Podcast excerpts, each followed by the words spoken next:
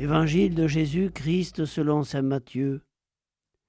En ce temps-là, voici que quelqu'un s'approcha de Jésus et lui dit, Maître, que dois-je faire de bon pour avoir la vie éternelle? Jésus lui dit, Pourquoi m'interroges-tu sur ce qui est bon? Celui qui est bon, c'est Dieu et lui seul. Si tu veux entrer dans la vie, observe les commandements. Il lui dit lesquels?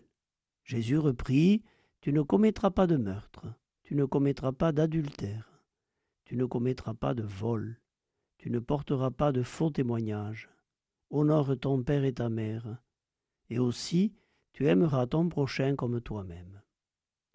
Le jeune homme lui dit, Tout cela je l'ai observé, que me manque-t-il encore? Jésus lui répondit, Si tu veux être parfait, va, vends ce que tu possèdes, donne-le aux pauvres, et tu auras un trésor dans les cieux. Puis viens, suis-moi.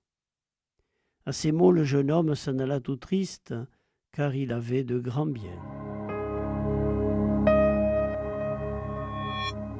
Que dois-je faire pour avoir la vie? Cette question du jeune homme à Jésus est aussi la nôtre. Nous voulons avoir une vie profonde, ne pas passer à côté de la vie. Une vie qui ait du sens.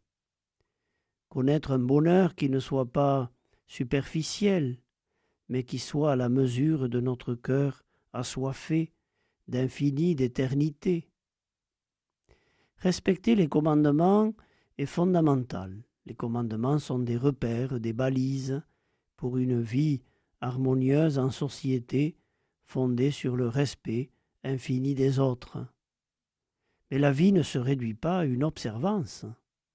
Elle est affaire d'amour. Le cœur de l'homme est si grand qu'il ne peut être comblé que par l'amour donné et reçu. Ce jeune homme est riche, trop attaché, semble-t-il, à ses possessions. Il aurait besoin d'inscrire le manque dans sa vie. Pour aimer, il faut se faire un cœur de pauvre.